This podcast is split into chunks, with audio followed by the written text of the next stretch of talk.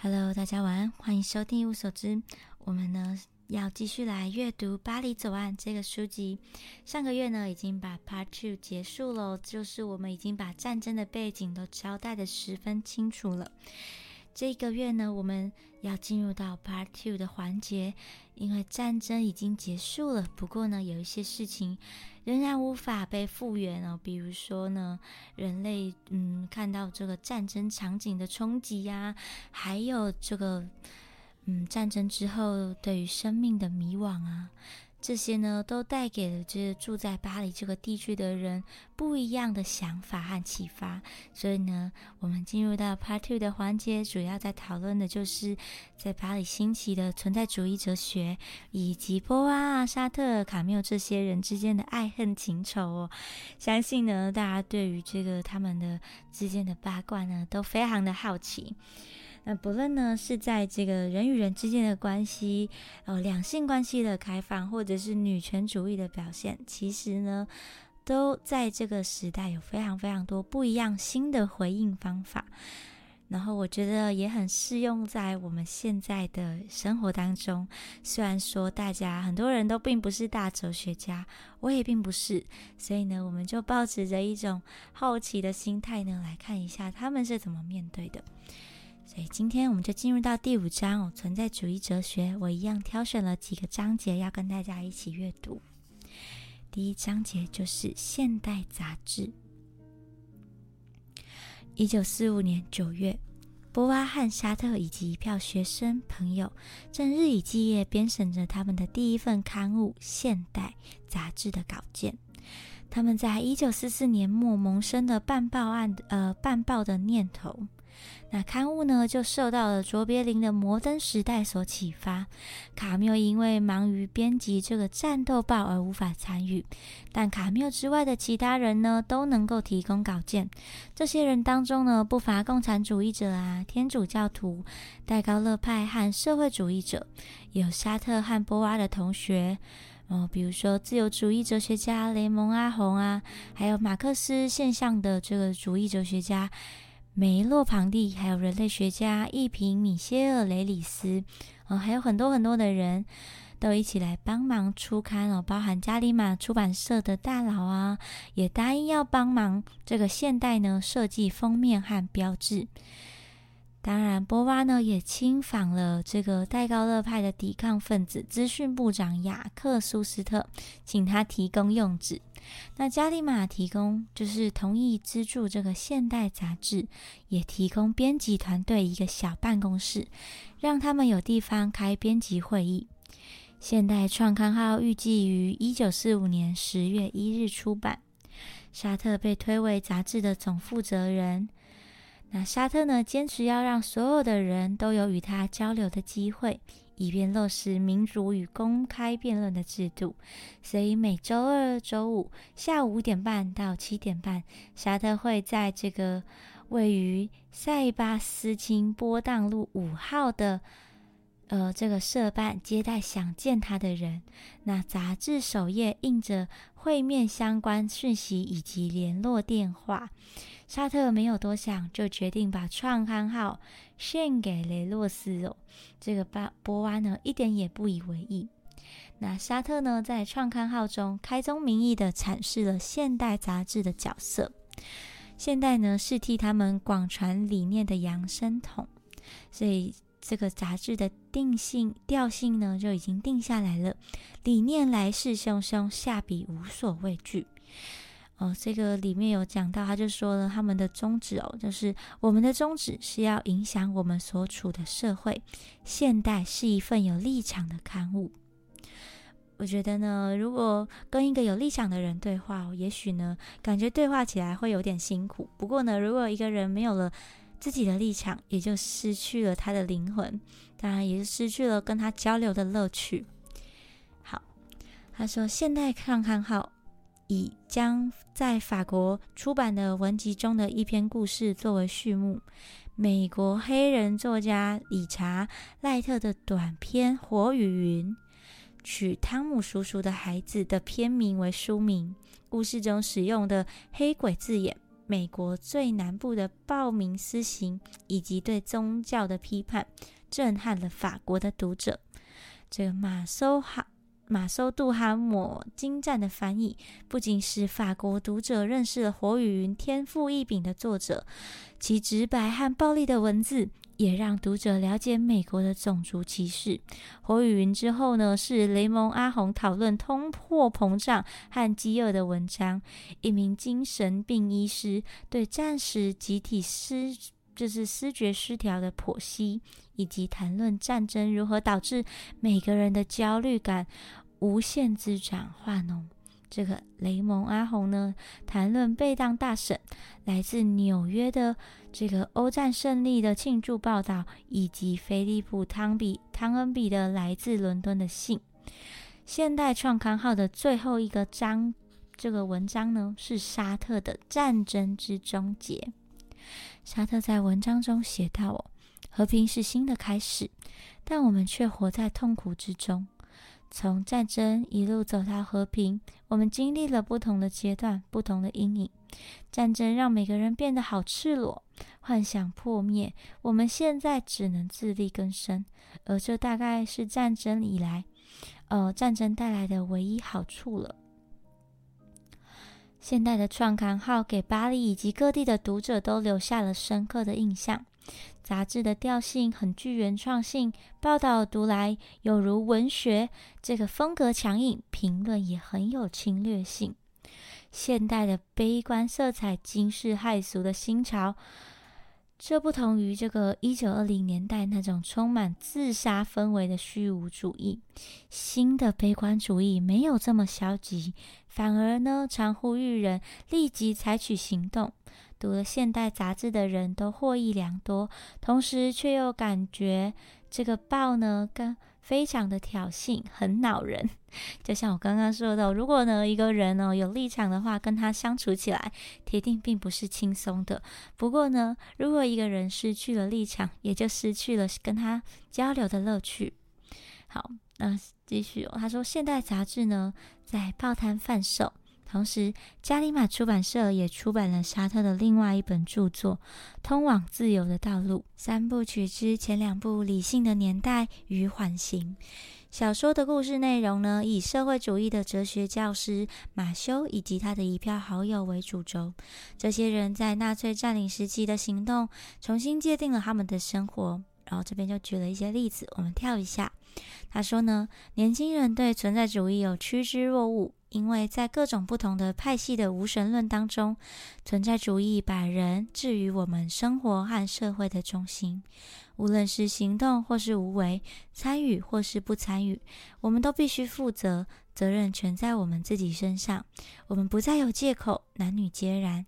我们的行动就代表了我们这个人，就算因为懦弱而无为，也代表了我们这个人。沙特的哲学是一种崭新的当代自由观，也体现在爵士音乐啊、庸俗小说等美国文学常被人贬低的流行文化、性实验以及艺术创新上，吸引了很多的年轻人。如果你在一九四五年十月走进巴黎的书店，你会发现橱窗内并列着波娃和沙特的最新的小说，报摊呢则贩售现代杂志。咖啡店内、报纸上或是广播中，大家都讨论着这三本书的出版品。这对偶尔交往的情侣呢，忽然间呢变得无所不在。才发行了没几集，《现代杂志》就已经成功了，拆除了文学与报纸之间的藩篱，同时也在全欧洲以及北美某些地区建立起新鲜振奋的名声。最重要的是，还发人深省。这里我们要跳一下哦。下一页呢？他说这个沙特相关的资讯。他说沙特呢把这个空间预留起来，在那张这个放了一张桌子，这样呢波娃下午来访时就有小书桌可以写作。沙特和波娃呢多年前就已经分手了。波娃是个好恋人，但沙特喜欢呢烈焰的过程而非性爱。无论如何，他们俩呢，在其他许多方面仍非常的亲密，一起写作就是一个例子。波娃说：“现代的编辑会议是最高的友谊哦，最高级的友谊。会议结束的时间越来越晚，夜深的时候，知识分子呢激辩的声音便逐渐的融为笑声。现代杂志非常重视读者。这个每周二下午在加里马小办公室举行的两小时读者讨论会，波娃几乎从不缺席。”现代杂志在创刊时便开宗明义的表示，不论读者想见哪一位编辑，都可以安排。好，那我们就一起往下一个章节：存在主义有令人神魂颠倒的新兴哲学。他说，一九四五年十月二十九日，沙特一如既往的跟着时间赛跑。赶着完成当天晚上的讲演讲笔记哦，讲题为“存在主义是人道主义吗？”演讲于晚上八点半开始，在时代俱乐部举行。俱乐部位于巴黎皇大皇宫的后方，原为艾斯琳公主的私宅。沙特一如既往的来不及更衣，他也不认为会有多少人来参加，即使报上刊登了这个小广告。波娃和沙特哦，很晚才离开花神咖啡馆。两人气喘吁吁的抵达了第八区的上古熔路。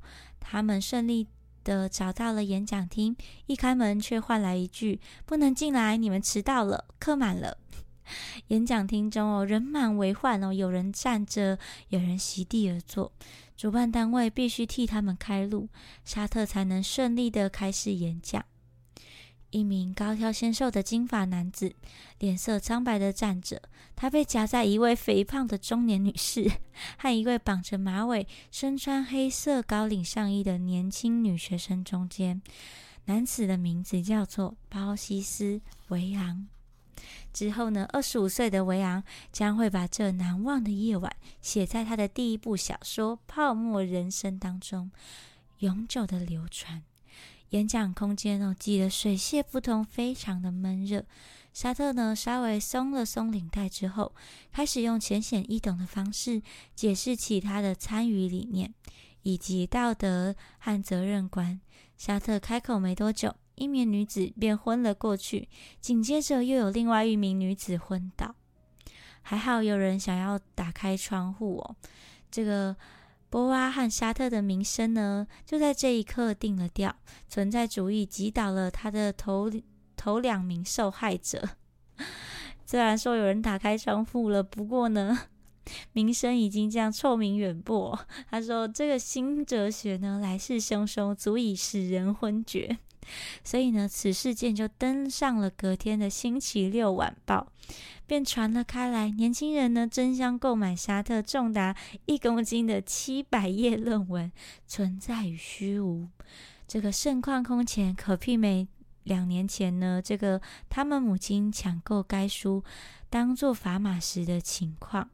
存在与虚无成了一名流行书本，很快的，存在主义也将会引来一群狂热的追随信众。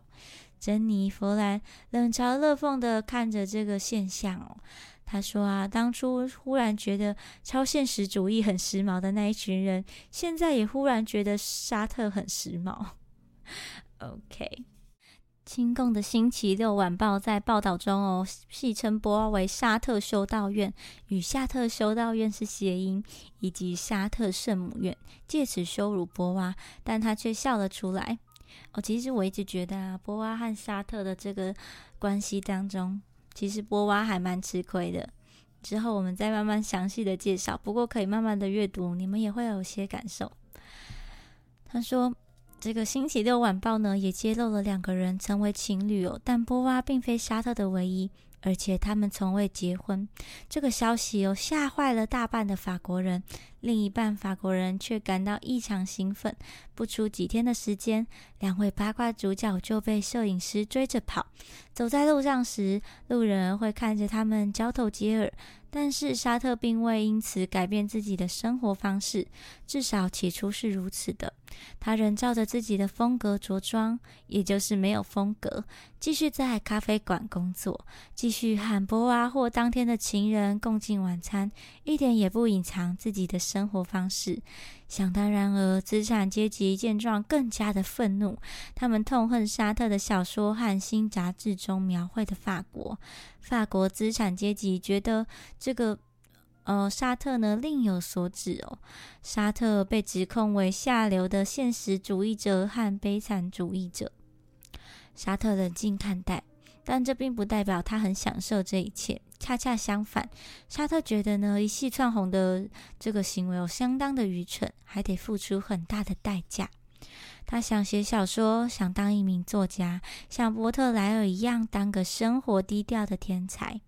但是天不从人愿。已发生的种种给了沙特一个判决，他现在只能活在众目睽睽之下，当一个直言不讳的知识分子。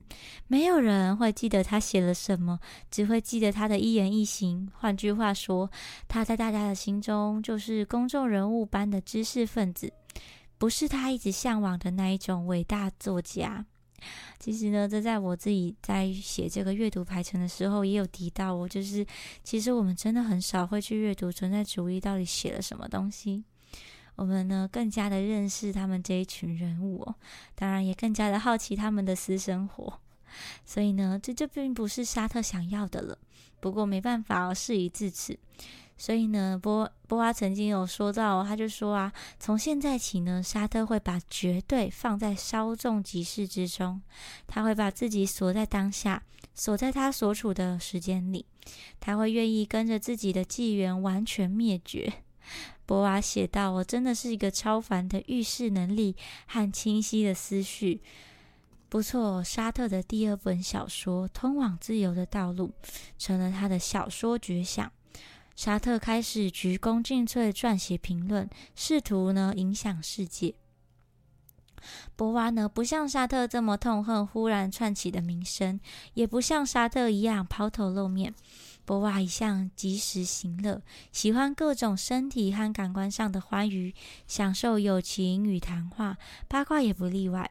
现代杂志创刊号引起广大的回响，招来了许多的怒气，也有许多的赞美。